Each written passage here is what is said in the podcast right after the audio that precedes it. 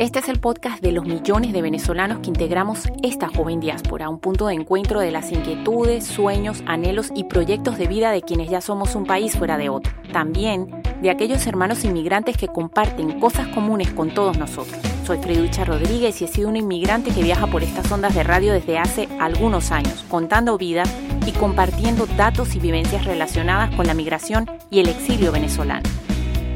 Bienvenidos a la diáspora venezolana Habla.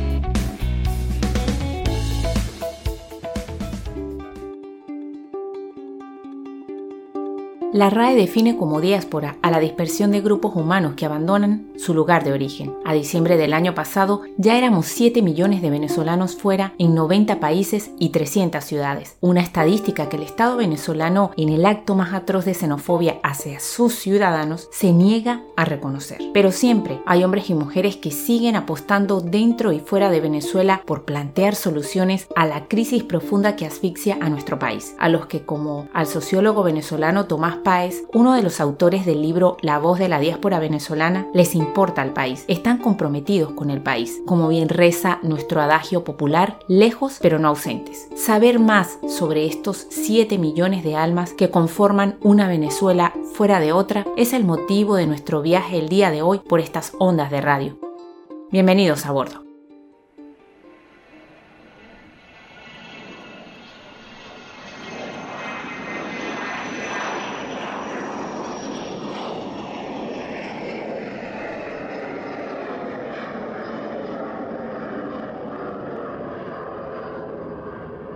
Bueno, para nosotros es un honor tener nuevamente un invitado, uno de nuestros primeros invitados a este programa llamado La Diáspora Venezolana Habla y uno de los artífices del libro La Voz de la Diáspora Venezolana. Bienvenido, Tomás, a nuestro programa de radio.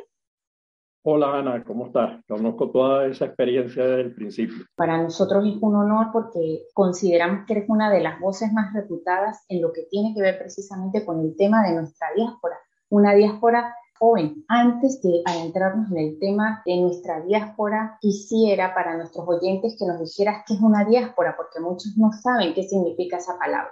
Bueno, diáspora significa dispersión, eh, una población dispersa eh, de venezolanos en el mundo. En este momento al mes de diciembre 7 millones de venezolanos fuera, 90 países, 300 ciudades, pero también diáspora significa que quienes están fuera están pensando en el país, eh, digamos, les importa el país, están comprometidos con el país. Entonces es estar fuera, pero comprometido con, con Venezuela, que lo sintetiza una frase de uno los entrevistados, lejos, pero no ausente. Así es, has dicho que según datos recientes somos 7 millones, por redondearlo de alguna manera, de venezolanos fuera de nuestro país, somos un país fuera de otro. Tú que estás en ese mundo de las estadísticas que han seguido nuestra diáspora, ¿qué países son los que en los que mayormente hay población venezolana? En este momento, dado el nivel de empobrecimiento generalizado de la población venezolana y dado la cantidad de vuelos que ha disminuido incluso por debajo de Haití, que era el país más pobre de Latinoamérica, que la gente tiene que viajar a, pie o en, o en peñeros o en autobús. El, la principal región receptora es Latinoamérica y el, el principal país eh, receptor es Colombia, con más de dos millones de venezolanos en este momento viviendo allí. Sigue siendo dos tercios de la población venezolana se encuentran en, en Latinoamérica. Para tener una idea, ese número representa lo que era Venezuela en el año 1960. ¿Tienen algún perfil del inmigrante actual?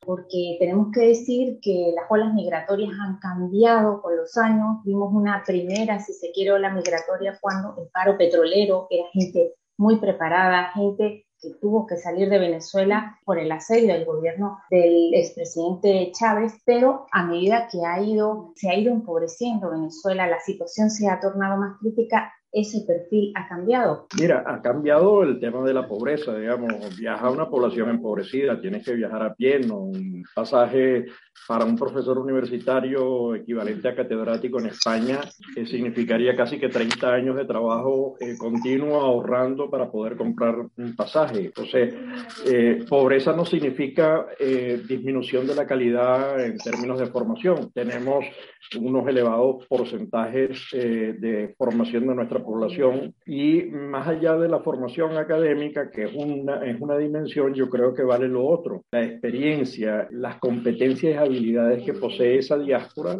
puede ser un tremendo aporte al desarrollo de los países de acogida, porque toda diáspora es buena, toda diáspora reduce la pobreza global, toda diáspora mejora la productividad, toda diáspora contribuye a el incremento del Producto Interno Bruto de las regiones y países a los que llega. Así que la diáspora es un activo para los países de origen y para los países y ciudades de acogida, porque la gente no migra a países, la gente migra a ciudades, migra al País Vasco, o migra a Bogotá, o migra a Medellín, o migra a Callao, eh, no, no un país en abstracto, no migra a España, se ubica o en Bilbao, o en Tenerife, o en Galicia, o en, en Portugal, en Lisboa, o entonces lo importante allí es que nosotros tenemos identificado no solamente países a los que llegan, sino también las ciudades de acogida y las localidades donde viven, donde hay números de venezolanos que superan a estados pequeños de Venezuela en términos de población. Yo quisiera, Tomás, que también retomáramos un poco esa excelente investigación, para mí pionera y para mí una de las más serias que se han hecho de nuestra diáspora,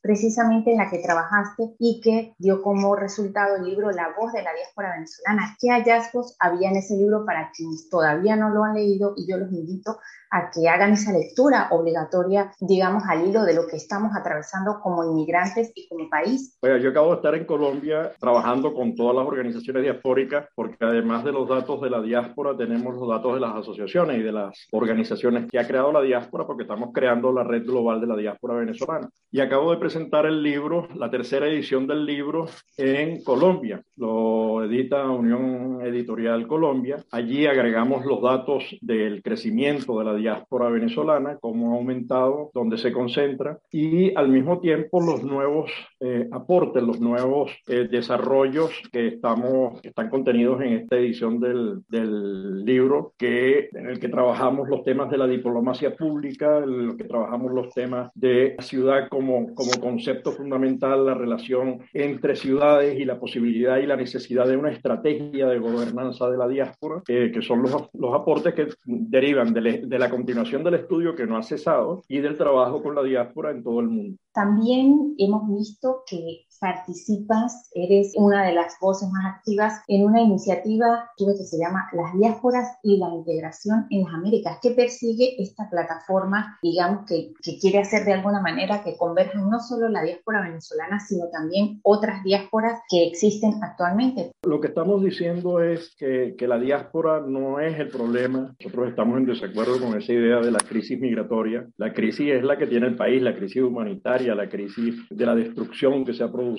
en Venezuela y en aquellos países que, eh, de los cuales migra la gente, como por ejemplo Haití o Cuba o Nicaragua, Honduras, Guatemala, que son países con, con, con problemas muy hondos por eh, problemas de gestión, por problemas de desarrollo. Entonces la diáspora más bien es un activo y decimos la diáspora no es el problema, es parte de la solución. La diáspora es un activo con el que cuentan los países de origen y los países de acogida. Y los aportes que hace al desarrollo, al mejoramiento de la productividad, a la difusión tecnológica, hay que aprovecharlos para convertirlos en desarrollo. Lo que está haciendo Colombia es el mejor ejemplo de política, es la regularización de la diáspora la inserción para facilitar su inserción en el mundo laboral y el mundo del emprendimiento. Y en este momento está incluso ya trabajando la certificación y homologación de títulos y la certificación de competencias, con lo cual todos ganamos. Gana el migrante mismo y pierden las industrias de la eh, de la droga, la industria de la trata de personas, porque al regularizarlo evitas todos los problemas y ganas con ello. Aprovechas o no desaprovechas el capital humano que está llegando y que puede hacer una contribución enorme y mucho mejor y en mejores condiciones al desarrollo de las ciudades que los acogen y de los países que los acogen. Donde ha habido, por ejemplo, xenofobia en algunos países de Latinoamérica e incluso en algunas regiones de España. Yo vivo en España actualmente.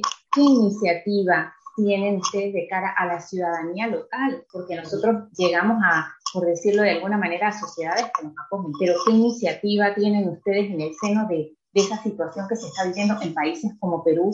Y yo lo viví en primera persona. Yo fui a visitar a mi hermano venezolano que era residente en Perú y tenía sus papeles en regla, pero yo recibía un trato diferente con mi acento venezolano, pero con mi pasaporte europeo, por ejemplo. A ver, eh, con el tema de la xenofobia, a mí me parece que no hay que buscar la paja en el ojo ajeno cuando tenemos la viga en el propio. Es decir, el peor enemigo y el peor, peor xenofobia la tiene el gobierno venezolano con respecto a su diáspora. Eh, no, no hay que buscar en la alcaldesa de Bogotá o en las declaraciones de un candidato presidencial en Perú la xenofobia. Hay que buscarla en el gobierno venezolano. ¿Por qué el régimen venezolano eh, en su campaña electoral hace tres décadas más o menos ya estaba friendo las cabezas de los adecos y los copellanos, digamos, estaba friendo las cabezas del enemigo. La segunda cosa horrible es que no existen datos en Venezuela de la diáspora. Es decir, el gobierno desconoce la existencia de 7 millones de venezolanos y además se atreve a negarlo públicamente en Naciones Unidas en 2018, el señor Maduro, eh, frente a los países que estaban acogiendo a los venezolanos, que la diáspora no existía, que eso es una mentira. Pero después cuando ya el tema del COVID lo hacía eh, terrible, los 120 mil que regresaron y que después se devolvieron inmediatamente, esos que regresaron los llamaron armas bioterroristas. El gobierno venezolano en el año 2015 expulsó a los colombianos que vivían en, en, Venezuela y además les marcó las casas, así como hace Hitler con los judíos. Entonces no busquemos fuera lo que ya tenemos dentro. Entonces, no, no expulpemos a quien es el responsable de, de, la, de la xenofobia, que, que, además es un olvido consciente, porque ellos manejan los datos, ellos saben quiénes salen por los puertos, aeropuertos, los puntos fronterizos, quiénes están solicitando la fe de vida en los, en los consulados, quiénes están solicitando pasaporte en los consulados, tienen esa data, la manejan eh, y sin embargo dicen públicamente que eso no existe. Lo último que dijo el señor Maduro es que él creía que había como 600 mil personas, digamos, ya, ya eso es el, el, desdén absoluto, el desprecio por el otro, el desconocimiento del otro es el peor acto de xenofobia.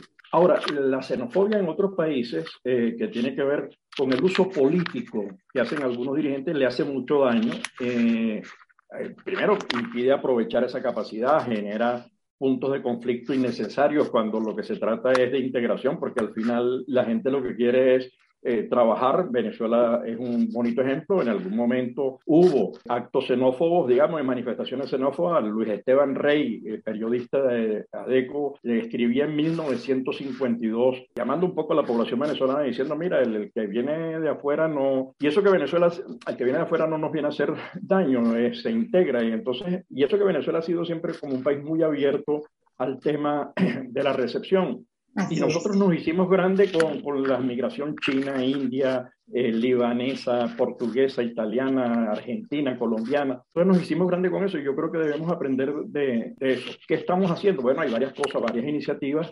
En Colombia hay eh, el, la Universidad de La Sabana está desarrollando toda una metodología con la Universidad Austral, hemos, nos hemos reunido con ese fin. Luego hay toda una aplicación para medir xenofobia y queremos entrar a las salas de redacción de los medios digitales, de los medios, poco para compartir argumentos, porque, eh, bueno, los políticos utilizan el, argumento de Le Pen en, Francia, es el, nacionalismo eh, que es la base del caldo de cultivo para, para el totalitarismo. Entonces, bueno, yo creo que ya hay un, un mundo de trabajo que, se, que debemos seguir desarrollando y que allí los periodistas eh, y las asociaciones eh, eh, pueden ser de mucha ayuda para, bueno, para, para crear conciencia y para documentar y dar argumentos reales frente a esos prejuicios y creencias tan arraigados que tanto pesan en la creación y, multiplicación de la xenofobia. ¿no? En el caso del País Vasco existe el Observatorio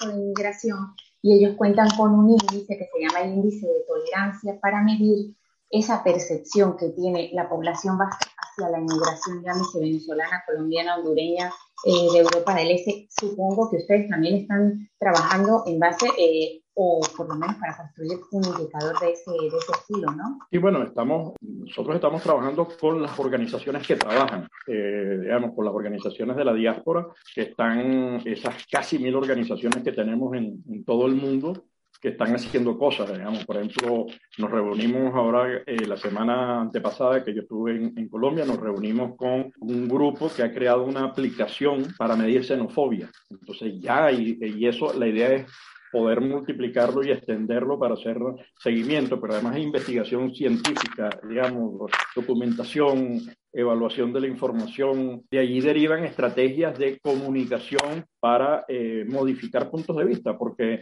eh, cuando uno, por ejemplo, habla de la xenofobia, y yo eh, digo esto que acabo de decir, que el, el primer xenófobo no es la alcaldesa de Bogotá, no porque no lo sea, o, incluso esa cosa horrible que acaba de ocurrir con el asesinato de un niño de un año en, en, la embarcación que estaba llegando, en un peñero que estaba llegando a Trinidad, eso es un acto xenófobo mayor, pero es que la xenofobia del gobierno venezolano, del régimen venezolano hacia sus ciudadanos es enorme. Ahora, incluso si no tienes el pasaporte, es decir, si no gastas 300 dólares o 300 euros eh, para sacar el pasaporte, no puedes entrar a Venezuela, ni, ni siquiera puedes entrar a tu país. Bueno, de hecho, eh, durante la pandemia crearon unos días de entrada y, y cantidad, es decir, los días lunes, miércoles y viernes podían entrar nada más hasta 500 personas. Entonces tenías congestionado al país de vecino, eh, prohibiéndole la entrada a su propio país a los nacionales venezolanos. Digamos, eso ya es el, el, el acabose, pues ¿no? eso es xenofobia dura y pura.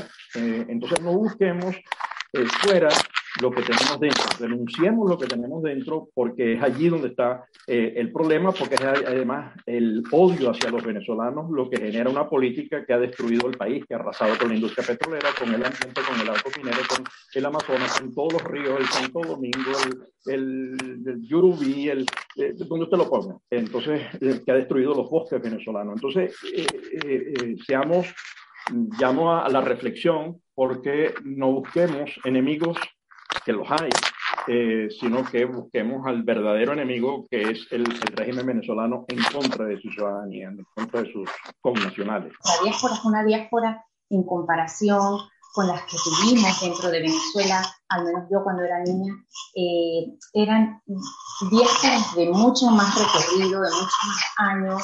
Vimos chinos, vimos sirios, vimos italianos, vimos portugueses. Eh, bueno, muchos venezolanos incluso hacían chistes de los gallegos, pero por el cariño que se tenía, porque Venezuela era muy abierta para recibir otro tipo de migración. ¿Qué tenemos que aprender nosotros de esas diásporas como una diáspora tan joven que somos? Bueno, yo creo, primero que tenemos, eh, lo llevamos, digamos, hay un aprendizaje, primero hay un aprendizaje democrático. Eh, quienes están fuera, quienes han salido, se han organizado rápidamente, ¿no? Eh, yo estoy sorprendido de la cantidad de organizaciones, más allá de que uno diga, bueno, pero pudieron haberse unido. Bueno, sí, la, Hermandad Gallega tuvo tres organizaciones previas antes de ser Hermandad Gallega. Hay divisiones, hay percepciones, hasta que la gente va entendiendo y se va, eso también está ocurriendo con la diáspora venezolana. Y es el esfuerzo en el que estamos trabajando, que es cómo esos servicios, cómo esos productos, cómo esas actividades, cómo esas necesidades de recursos y necesidades de formación pueden eh, eh, convertirse en un gran enjambre global, en una gran red global de organizaciones de la diáspora. Yo he participado en algunas en, en las Américas y otras en, en Europa, tratando de crear alianzas, conexiones. De hecho, en algunos temas tenemos eh, varios grupos que están trabajando en el tema del Orinoco, el del sur del Orinoco, la explotación o la destrucción del sur de Venezuela, y estamos tratando de que allí se articule, que se produzcan entre los distintos grupos formas de intercambio, formas de encuentro que permita potenciar y, aprovechar mejor los, recursos que no sobran, que no abundan. Hemos aprendido eso, hemos aprendido a organizarnos, estamos aprendiendo a entendernos, estamos aprendiendo a coexistir, estamos aprendiendo a generar prácticas serias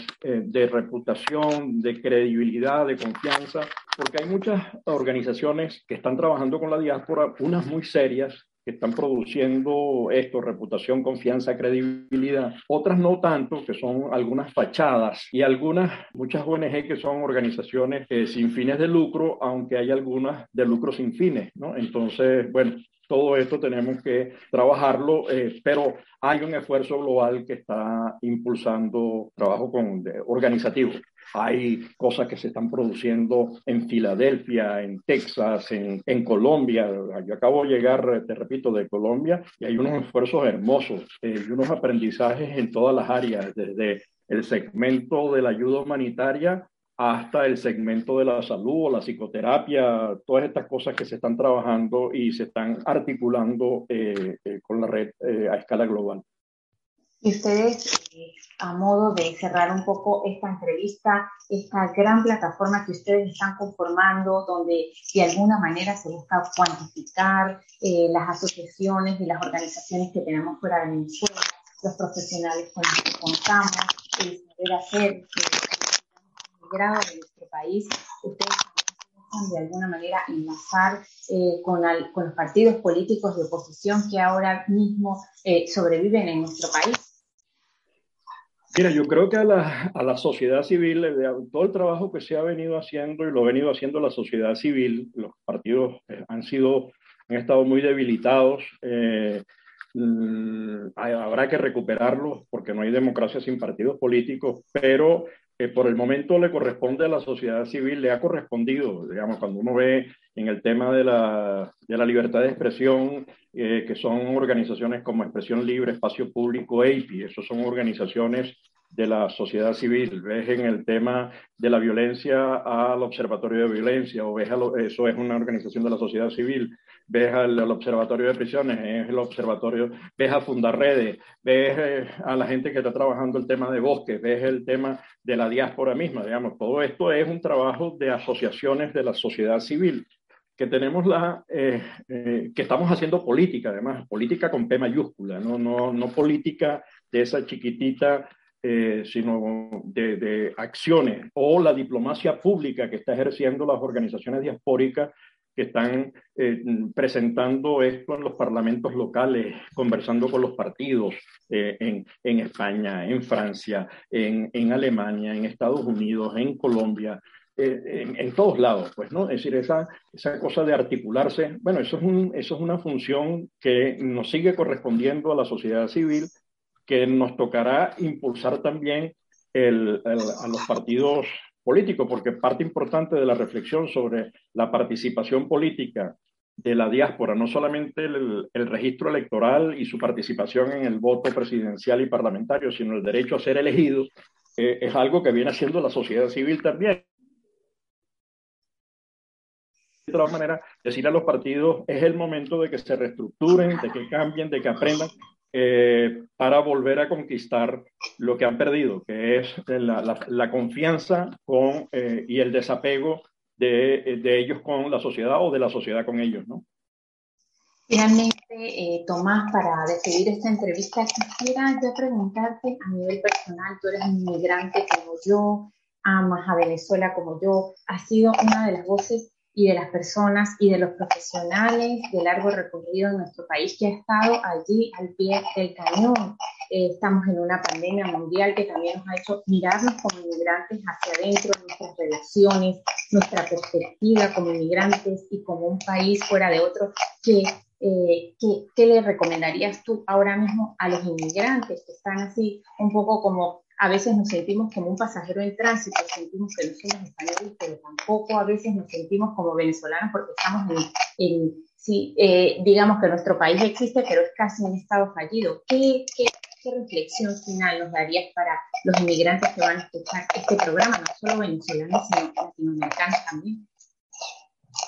Eh, bueno, la verdad que yo ahorita para dar consejos no estoy, eh, eh, más bien estoy para aprender. Estoy, yo creo que la diáspora nos está enseñando, igual que las organizaciones en Venezuela, porque no es solamente las que están en diáspora, la, la, la Cámara de Industriales de Carabobo y la Universidad de Carabobo crearon la diáspora de Carabobo, la del Sur, el Fede Cámaras del Zulia creó junto a la Universidad del Zulia la diáspora del Zulia, la gente del Táchira de Fede Cámaras está trabajando en el tema de la diáspora. Digamos, eh, yo lo que creo es que ese esfuerzo que se viene haciendo, eh, eh, habría que buscar las fórmulas para articularlo mejor, para aprovecharlo mejor, para conectarlo mejor, para desarrollar mejores proyectos, para utilizar mejor los recursos y producir mayores impactos. Yo creo que esa es quizá la recomendación que yo pueda hacer a ese esfuerzo que viene haciendo con las uñas, dando de sí todo, eh, para construir, eh, reconstruir Venezuela, recuperar la democracia eh, desde donde están. No importa si están en Delta Macuro, Zulia, o Berlín. Lo importante es que todos están interesados en recuperar la democracia y la libertad para poder iniciar el proceso de reconstrucción de Venezuela. Finalmente, Tomás, hablaste de una tercera edición del libro La voz de la diáspora venezolana, donde podemos, que tiene el mismo nombre, dónde podemos conseguir ese libro. Ah, mira, ese maravilloso trabajo que has hecho, que estamos viendo ahora mismo aquí a través de Zoom. Esta, este libro eh, lo editó Unión Editorial Colombia. Unión Editorial es una empresa que nace en España, eh, así que pronto lo vamos a tener también en las bibliotecas eh, y librerías en España. contento de que haya sido una iniciativa de una empresa colombiana, país en el que tenemos el mayor número de migrantes, eh, la que haya decidido eh, editar, solicitar los derechos de edición del libro de la diáspora y poder actualizar con información nueva eh, la nueva geografía de Venezuela. Así que yo a todos nuestros oyentes y a quienes van a ver este vídeo en este programa de radio, habrá un podcast, a que hagan esta lectura obligatoria que seguro van a hallar como yo en, la primera edición, eh, cosas muy interesantes que deberíamos saber como parte de esta diáspora y como inmigrantes. Tomás, no me queda nada más que agradecerte por esta excelente conversación, en esta repesta que estamos haciendo de gente como tú, que siempre nos brinda consejos e información que nos viene como anillo al dedo y ratificarte una vez más que las puertas de mi programa quedan abiertas para otra oportunidad. Gracias a ti, Ana, y felicitaciones por este esfuerzo que además ha sabido mantener en el tiempo de manera exitosa. Así que mil gracias. Hasta pronto y te mando un abrazo muy fuerte desde el País Adiós, Agur.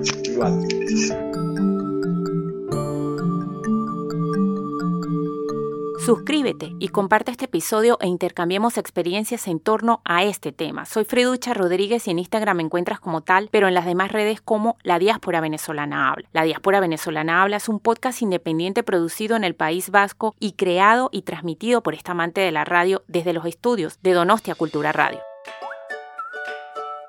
La diáspora venezolana habla y yo converso con ustedes en cada viaje sonoro a través de estos micrófonos. Siete millones de almas diciendo aquí está Venezuela, como lo ha reflejado Tomás Páez, el sociólogo que acabamos de entrevistar y uno de los autores de La voz de la diáspora venezolana. En el próximo episodio tendremos a Trina Loreto, una venezolana que se encuentra aquí en Guipúzcoa y ha incursionado en el mundo de la literatura, publicando su primer libro como escritora llamado Emigra, Sueña y Triunfa, un libro editado y producido por ella misma. Una obra que nos deja una reflexión importante acerca de cómo volver a empezar cuando hemos perdido las esperanzas, que a muchos de nosotros en nuestro camino como inmigrantes nos sucede. Y yo quiero despedir este episodio invitándoles nuevamente al Tour Control 2022 de los caramelos de cianuro. Un abrazo muy fuerte para Asier Casalis y para su compañero Pavis. Les esperamos por aquí, les invitamos por estas ondas de radio a asistir a ese concierto que tendrá eh, lugar precisamente en Madrid, en la sala La Riviera, también en Rasmataj en Barcelona y también creo que en Valencia. Así que yo les mando besos y abrazos infinitos, hagan su hucha, reúnan y revivan esos bellísimos momentos que vivimos en nuestra juventud de la mano de los caramelos de cianuro. Les quiero un montón. Hasta pronto. Agur.